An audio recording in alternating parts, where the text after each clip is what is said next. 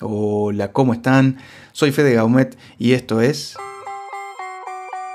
Tecnología artística. Hoy vamos a hablar de otro proyecto que se le suma a Elon Musk en toda su innumerable carrera que tiene en torno a la tecnología. Este proyecto es Neuralink y consiste en el desarrollo de interfaces cerebro-máquina. Para introducirnos en el tema, hace unos años, en el año 2016, Elon Musk comenzaba a financiar este proyecto con el objetivo de desarrollar interfaces cerebro-computadora para la restauración de la función sensorial y motora y además el tratamiento de trastornos neurológicos. En paralelo a esto y en la misma época, la Universidad Tecnológica de Graz, en Austria, también desarrollaba interfaces cerebro-máquinas con un grupo de investigadores llamado Brain Composer, en donde ellos desarrollaban el mismo concepto pero con fines artísticos, es decir, que esa interfaz investigada sirviera para componer música. El resultado de la interfaz para los músicos y todo el desarrollo del proyecto se puede encontrar bajo esa investigación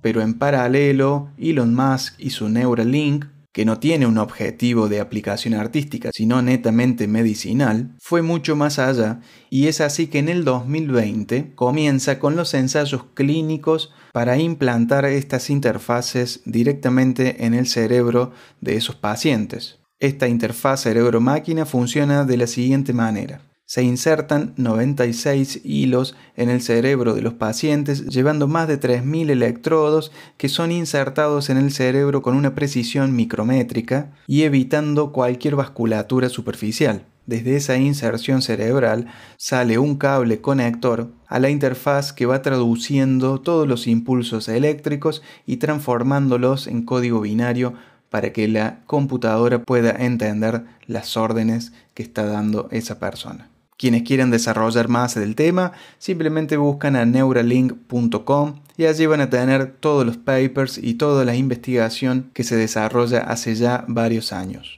Pero si pensábamos que Elon Musk se iba a quedar solamente con ese resultado, nos equivocamos ya que el siguiente paso para esta interfaz será la aplicación de inteligencia artificial.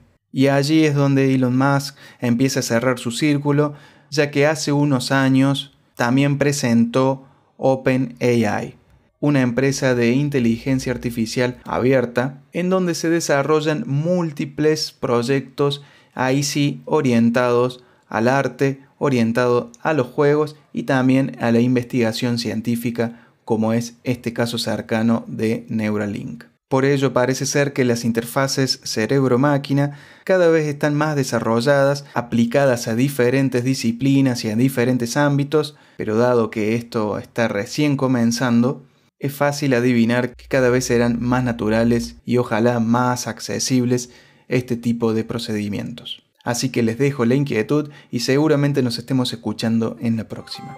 Chao.